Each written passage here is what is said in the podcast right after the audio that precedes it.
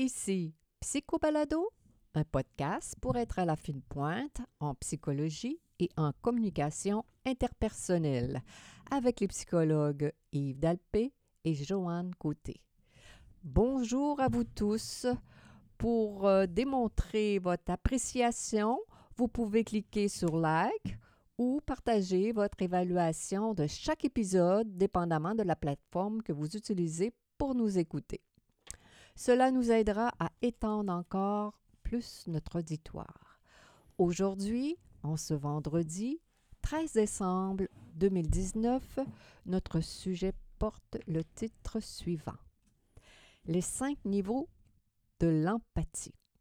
Mais d'abord, le docteur Yves Dalpé nous présente succinctement quelques nouvelles tirées de recherches récentes en psychologie. Bonjour, chérie. Oui, bonjour, chère Joanne. Alors, la première recherche, plus d'emojis, plus de sexe. Qu'est-ce que c'est ça? tu me surprends? Non, Je non, tombe à la renverse. J'aime bien te surprendre. Ah oui, tu, tu plus réussis. d'émojis. Plus d'émojis, plus de sexe. What's Ça te dit rien, toi, là. hein? Non, moi, je tombe Les des les- nues. les- Je suis euh, de l'âge Bon. de- des pierres, Oui, quoi. on dirait bien. Joanne, tu sais ce que c'est qu'un emoji? Assurément. Oui? Non? Tu sais, c'est- les petites... Euh, je je t'ai dit que je machins. sais, oui, oui. Ah bon, d'accord. Bon. Oui, oui, quand j'écris euh, à mes amis, je peux envoyer un petit sourire. Bon, des tu fais ça, toi? Oui, Oui, ah, c'est bien. Alors, euh, ben, ah, c'est bien. Qu'est-ce que tu vas me sortir? tu, tu peux avoir plus de sexe comme ça. Parce que il y a une recherche qui a été faite là-dessus, publiée dans PLOS ONE. Et puis, euh, euh, sur 5327 célibataires, dans un premier temps, il y a deux recherches qui arrivent aux mêmes conclusions. Alors, la première recherche euh, euh, rejoignait des gens qui avaient des célibataires de 42 ans. Et puis, euh, ceux qui utilisaient des emojis comme ça là, dans leur euh, texto, dans leur message, eh bien, euh, on s'est rendu compte que euh, ces gens-là, c'est comme si ça leur permettait d'exprimer mieux leurs émotions. Eux, eux trouvaient ça, là, qu'ils exprimaient mieux le- leurs émotions comme ça. Et puis, c'est comme si ça, ça permettait de, de donner plus de personnalité à, à leur texte. oui. Et puis, euh, donc, euh, comme euh, résultat, euh, ces célibataires-là, quand ils faisaient des Des contacts textos, pour avoir des dates, des, rencontres des rencontres de séduction, célibataires, célibataires, célibataires. bon. oui. OK. Alors, donc, ils avaient plus de succès. Ceux qui utilisent Les les emojis emojis. comme ça ont plus de succès et ont plus d'activités Sexuelles. Bien curieux, hein? Ouais, Puis, ouais, euh, dans un deuxième temps, on a refait la même recherche cette fois-là avec des gens, qui- des célibataires qui avaient 31 ans. Et puis, euh, même affaire. Alors, ceux qui utilisaient des emojis Mhm. comme ça avaient plus de... L'activité sexuelle. Oui, plus. C'est comme s'il y avait, il y avait plus de connexion avec des, des partenaires potentiels sur le Mhm. plan des rencontres euh, euh, euh, Pour les rencontres, euh, comme je dis, amoureuses, amoureuses. de bon là. terme. Ouais. Et puis, Ouais. euh, curieux, hein, mais Eh c'est comme si ça ben, permettait de, de se faire, de, de- je sais pas, de, de, faire, de, faire, de faire comprendre plus rapidement leurs émotions, faut leur croire, émotion, de façon oui, imagée oui, comme oui. ça. Ouais, Euh, Les personnes qui expriment plus leurs émotions peut-être- ont, comment dire, ont plus de succès euh, sexuel. euh, Pe- pe- pe- Peut-être que ça laisse voir au lecteur une personne plus émotive, Ouais, justement, puis que ça attire plus, c'est moins froid. moins froid, moins ça. distant, plus. Oui, ça a du ça. sens. Alors, j'en prends bonne note, chérie. Bon. Dorénavant, quand je vais t'écrire, je sais quoi faire. À moi, pas à, Pas à personne d'autre. pas aux autres. Alors, deuxième recherche. Abus d'alcool chez les personnes âgées. Oui. Euh, alors, une autre euh, recherche complètement différente, publiée dans Journal of the American Geriatric Society, et ça a été fait sur presque 11 000 adultes euh, américains euh, de 65 ans et plus. Et on s'est rendu compte que c'est une statistique que je veux livrer tout simplement là, peut-être un peu surprenante, qu'il y a euh, plus que 10% des, de ces gens-là, de Mhm. ces gens âgés-là, qui boivent trop, euh, qui vont être portés à faire ce qu'on appelle en, euh, aux- en anglais du binge drinking. Binge. binge drinking, ça veut dire trop boire dans une- lors d'une occasion particulière. Et ce qu'on définit par binge drinking, c'est pour les hommes 5 Consommation. consommations, pour les femmes 4 consommations. Et on s'est rendu compte que, bon, il y avait plus que 10% comme je viens de dire, des adultes euh, de 65 ans et plus qui tombent dans, dans cette mauvaise habitude. Et puis, euh, ces gens-là, chez ces gens-là, est associé aussi des comportements comme de fumer Mhm. et de prendre de, de- de la marie aussi. Oh my God. Alors, ça va ensemble. C'est ceux qui boivent trop comme ça qui sont portés à abuser peut-être euh, aussi de d'autres euh, drogues. de d'autres substances. Oui. Tiens, tiens, 10% quand même. C'est quand même, euh, il y a 90 autres euh, des personnes qui sont plus euh, à leur affaire, là, Bon, plus équilibrées. c'est- ma manière de lire. T'es positif, c'est bon. Dernière recherche. On préfère être remplacé par une machine. Ben oui. Alors, ça, c'est ça, ça touche à, à l'estime de soi, quand même euh, intéressant, ça aussi. Complètement autre chose. Dans la revue Nature Human Behavior, euh, on s'est adressé à des personnes, là, et puis euh, on leur demandait s'ils préféraient être remplacés par un humain ou par une machine. Quand on dit machine, euh, ça peut être Un un, robot. robot, ça peut être un ordinateur, une machine quelconque. Et euh, on s'est rendu compte que la plupart des gens préfèrent être remplacés par une machine. Mm. Pourquoi? Mhm. Ben, c'est comme si ça les menaçait moins dans leurs compétences. Alors, si- leur honneur est sauvé. Oui, l'honneur de la personne. Mm. C'est- comme ça que les auteurs Mm. euh, ont compris euh, le résultat, Mhm. Euh, même si sur le plan économique, c'est Mm. plus dangereux quand c'est un robot. Les personnes le voyaient comme ça. Alors, ils se sentent plus menacés économiquement quand c'est un robot, mais sur le plan de l'estime de soi, ils aiment mieux que ce soit un robot et non pas un, un autre humain qui, serait considéré comme plus compétent. Ouais. Ça se comprend. ça, oui. Alors, maintenant, on plonge euh, vers notre sujet principal, les cinq niveaux de l'empathie. Oui, l'empathie, c'est un sujet qui, euh, euh, qui semble vraiment apprécié euh, par nos auditeurs. par nos auditeurs parce que on avait fait un, un premier no- notre premier podcast en Ouais. réalité portait sur le- l'empathie. Le titre c'était la magie de l'empathie Ouais. et à date, je crois qu'il y a environ 600 personnes qui ont écouté ce, cet épisode-là. Mhm, Euh, mhm. ça semble être très euh, on, nous en parle souvent. oui, très, très apprécié. C'est un Mhm. thème que les gens aiment. Ça fait du sens pour les, les personnes, euh, surtout nos, nos clients là, en thérapie conjugale. là. Ça- En tout cas, pour moi, c'est c'est un thème qui est omniprésent dans mon esprit lorsque je reçois les personnes, en, soit en individuel ou en, en couple? Ben, c'est sûr que l'empathie, euh, c'est fondamental dans les relations interpersonnelles. C'est- ça change tout. Là. Alors, alors qu'est-ce qu'est-ce que c'est l'empathie? En fait, c'est de comprendre. hein. C'est, euh, le fait d'être empathique, ça nous amène à comprendre notre interlocuteur. C'est ça, c'est ça qui est intéressant. Là. Comprendre à la fois le contenu et l'émotion Mhm. de ce que notre interlocuteur euh, est Nous en train de, de nous livrer. Là. Exactement. Alors, c'est pour ça que c'est si euh, intéressant. Alors, si on, on se rappellera que c'est euh, Carl Rogers. euh, dans les années 50, 50, moi, cet, qui- un- cet auteur-là, ça, ça, il- comment dire, il y a une palme d'or dans mon cœur parce que je Mm. trouve que c'est un, un- un génie d'avoir mis l'accent sur tout le côté émotionnel, de voir com- combien c'est c'est important pour chaque humain de se sentir compris de l'intérieur. oui, C'est pas juste de comprendre le message euh, comme un robot. Tu as parlé de robot tout à l'heure, d'être capable de faire, de réciter euh, euh, pas textuellement, mais de manière concise, euh, le message euh, intellectuel, rationnel. Carl Rogers, c'est le géant par excellence en psychologie Psychologie. humaniste, particulièrement. C'est un des grands psychologues du 20e siècle. Et j'ai- raté ma chance de le rencontrer parce que j'étais allé assister à une conférence lors d'un congrès de psychologues aux Mhm. États-Unis.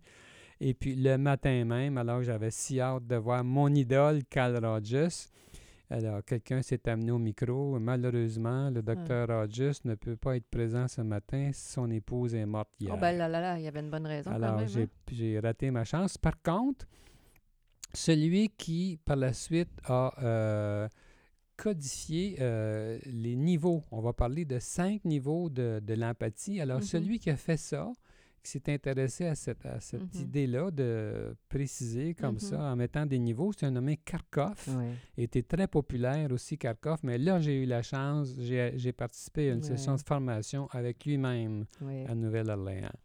Alors, donc, ça vient de Kharkov, là, cette, euh, cette affaire des, euh, De des niveaux. Les niveaux d'empathie, comment, comment on est confronté, nous, avec nos clients, de, de voir, euh, euh, comment dire, que, que les- gens viennent, en tout cas, comment je dirais ça? Je pense bien que les gens viennent apprendre beaucoup qu'est-ce que c'est l'empathie euh, en consultation. C'est une des raisons qui fait que les gens sont, sont distants, distants et ne se, sentent, se sentent mal aimés.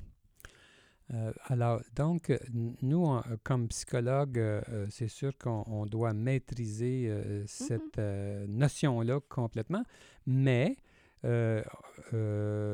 on parle ici de- d'empathie dans- avec l'idée que c'est quelque chose qui doit être euh, vécu entre tous les humains Mhm. euh, qui se parlent. pas juste alors, dans le bureau de non, psychologue. pas simple. Non, c'est avec nos enfants, avec notre époux, nos parents, nos- tout le monde, partout, à qui- avec qui que ce soit de Mhm. moindrement significatif, si on veut Mhm. avoir une communication euh, aidante Mm.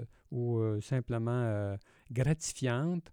Euh, alors, euh, il faut, il, ça prend de l'empathie. Alors, c'est pour ça que c'est ce qu'on va, ce qu'on qu'on va aborder à l'instant, là, les, les cinq niveaux, c'est- c'est c'est- c'est particulièrement euh, intéressant de, euh, euh, de connaître. Oui. Alors, le niveau 1, Le niveau 1, ce que c'est le niveau 1, bah, c'est la personne qui qui, qui, qui, écou- qui écoute pas, je vais dire ça comme ça, qui pense écouter, mais qui écoute pas autant le contenu que l'intensité émotionnelle de, de son interlocuteur. la personne qui peut être à la rigueur nuisible pour l'autre parce qu'elle pense qu'elle écoute, mais la première chose qu'elle qu'elle- veut, qu'elle veut, comment dire, ça me fait penser à des personnes, hein, ils, veulent juste dire ce que les autres pensent. Ils veulent pas écouter ce que la personne qui est devant eux autres vit, ressent, etc. alors en fait, comme on le décrit, là, les émissions verbales et non verbales, Mhm. parce que ça se rapporte aussi, la communication, là, c'est Mm. les deux, autant Mm. ce qui est dit que ce qui est signifié par le corps.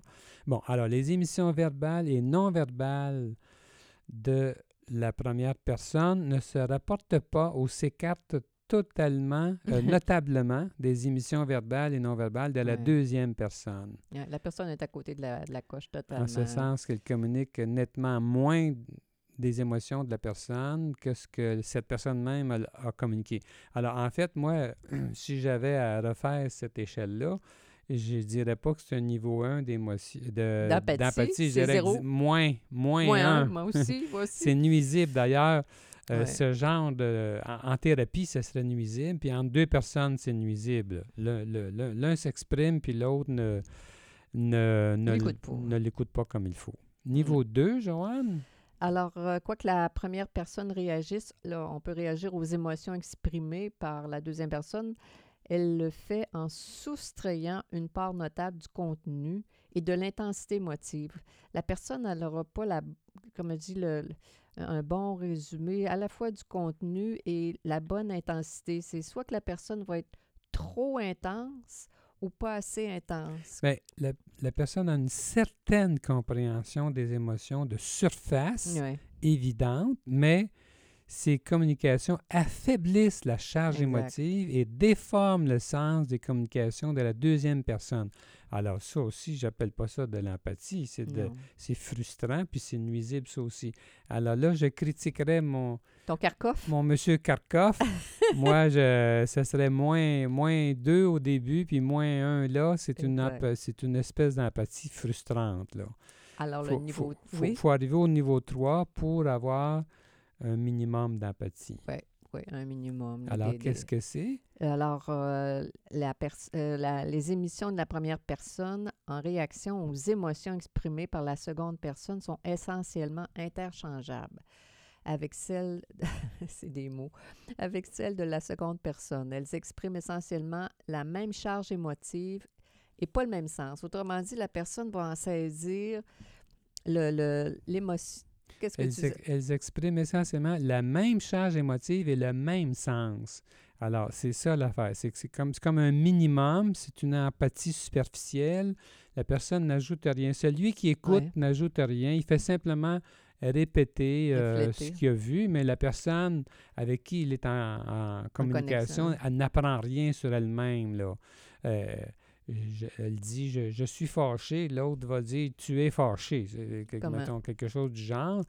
Euh, Il n'y a, rien de. Il a rien Il n'y a rien de nouveau. il y il y a a- rien de nouveau, mais au moins, au moins, la personne euh, est là, c'est euh, un niveau minimum. minimum d'empathie. Ça devrait être ça, le niveau 1, d'après moi. là.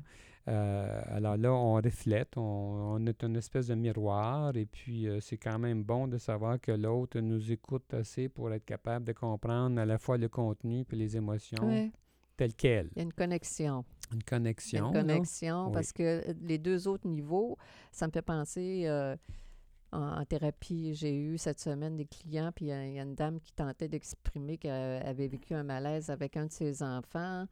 Son, enfant avait été, je veux dire, quelque chose d'impoli ou inadéquat envers elle, puis elle voulait le partager avec son mari. Puis là, son mari était choqué après l'enfant qui avait été impoli pour la mère. Elle n'a pas pu exprimer rien. Elle se retrouve avec deux, deux problèmes, je vais dire ça comme ça. Soit le fait de ne pas avoir été comprise par son mari au départ, et, elle se sent isolée parce qu'elle n'a pas, comment dire, elle n'a pas trouvé de, de connexion, d'échange, de complicité avec son mari. C'est lui qui a pris le crachoir, autrement dit, pour être frustré contre l'enfant qui avait été euh, inadéquat. Il dit Moi, je veux te défendre. Puis il y avait tout un rationnel. Et, et là, elle, elle s'est sentie Bon, ben, je, suis aussi bien- de me fermer. Ça, va- ça, ça, ça me, ça ne me détend pas plus. Ça, me console, ça ne me console pas plus. Je, je reste encore plus euh, anxieuse, encore plus peinée si je l'avais pas dit. Ça ça, ça, ça promeut pas la connexion, l'échange émotionnel, quand l'empathie. il a jugé au lieu de, Exactement, juger. euh, au lieu de l'accueillir. exactement. Oui. Alors, le niveau 4, chérie. Là, là, là, j'appelle on ça à une empathie profonde. Les réactions de la première personne ajoutent, ajoutent notablement aux émissions de la seconde personne, en ce sens qu'elles expriment les émotions à un niveau plus profond que celui auquel la seconde personne a pu s'exprimer. C'est-à-dire, dans le texte, on parle de première personne, deuxième personne. c'est ça- ça devient tannant. C'était un peu, on le formulerait autrement, nous. Hein? On va le dire un petit peu autrement. L'aidant communique sa compréhension des émissions de la personne qui l'aide à un niveau plus profond qu'elles n'ont été exprimées. Mhm. Il permet ainsi à cette personne-là d'expérimenter et ou d'exprimer des émotions qu'elle était incapable d'exprimer auparavant. Ça Mm. ajoute en profondeur. Mhm. Alors la personne s'exprime, puis moi je perçois encore plus profond qu'elle-même ce Qu'elle est capable qu'elle est, de en- dire. qu'elle est capable de dire, ce qu'elle est en train d'exprimer. Exactement. C'est comme plus précis comme note, veux- on va dire ça, Ça, comme ça, sur, sur- la vie intérieure de la personne. Oui.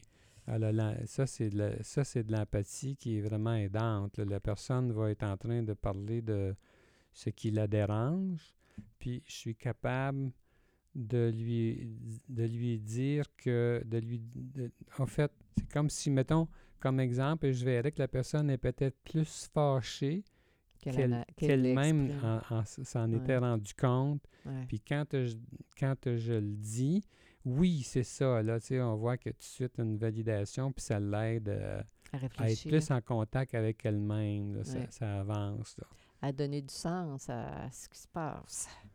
À, son, à son vécu. Exactement. le, le dernier niveau, le niveau 5, ben, ça va dans le même sens, mais c'est encore plus profond. Plus On, précis. appelle- on pourrait appeler ça une empathie euh, très profonde. Les réactions de l'aidant ajoutent de façon significative, pas juste un peu, c'est des, des façons significatives aux émissions de la personne euh, qu'il euh, qu'il la- qu'il est en train d'aider. Alors donc, elles expriment, ce que la personne dit exprime avec précision des sentiments beaucoup plus profonds que la seconde personne n'a pu les exprimer. Euh, Mhm. puis, dans l'éventualité où le où le, le- le- où le- l'aidant, euh, dans l'éventualité où la personne aidée euh, s'explore elle-même profondément, ben, l'autre peut être complètement avec elle. là. Mhm. L'aidant, autrement dit, l'aidant réagit, on dit aidant, aidé, mais ça pourrait être euh, mari, femme, le- euh, enfant, parent. oui.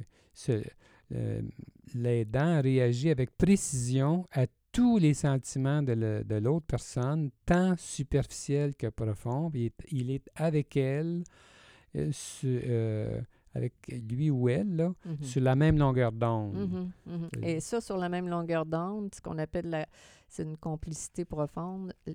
On- moi, j'entends ça à chaque semaine. Tout le monde veut vivre ce type d'échange avec euh, principalement l'époux, l'épouse, là, là, les membres de leur famille, com- comment les gens recherchent euh, ce genre de connexion dans laquelle ils se sentent compris, comprises, qui sentent que leur échange va faire du sens, qu'ils vont être capables de ne pas être jugés par l'autre, qu'ils vont être capables, que l'autre va être capable de comprendre l'intensité de leurs propos, que l'autre va être capable d'en dégager le sens aussi de leurs C'est ça propos. qu'on espère toujours, puis que c'est si difficile à voir Ouais. de- dans, dans nos communications. C'est très difficile. Puis, alors donc, être, sentir que l'autre est sur la même longueur La d'onde, même longueur d'onde. Puis moi, des fois, je, je, je vois ça un peu comme euh, si j'étais en train de jouer euh, du Mhm. violon, mettons, puis que je- quand, je, suis- quand je suis avec un client, là, euh, des fois, là, juste quand on... euh, Mhm. Ce que je vais dire, là, si, si j'ai pas la bonne intensité, Ça comme si je jouais pas. une mauvaise note de musique, ça peut être dérangeant. Tu sais, par exemple, euh, si un client me dit je me sens un peu embêté par toute cette affaire, et puis si moi je réponds vous vous, vous, euh, vous, vous trouvez vraiment angoissé par la situation, Ça là, marchera ça pas. marche pas. Là. On, voit, on voit là que l'intensité n'est pas la bonne. Alors, ça- on peut soit exagérer ou minimiser. Alors, quelqu'un d'autre peut dire euh, J'en ai vraiment assez de la conduite de ma femme, je ne peux plus la supporter. Puis si je réponds Vous vous sentez un peu ennuyé par votre femme, Mm. ça ne marche pas. Mm. Alors, c'est très. Ces nuances-là sont fondamentales. là. C'est là qu'on voit qu'on est ajusté à l'autre. euh, Mhm. euh, constamment. Et, et- et- et- et le but de la- de la- de l'empathie, tout à l'heure, je me disais, pour- pourquoi c'est si important de, de maîtriser cette, euh, cette habileté qui est l'empathie?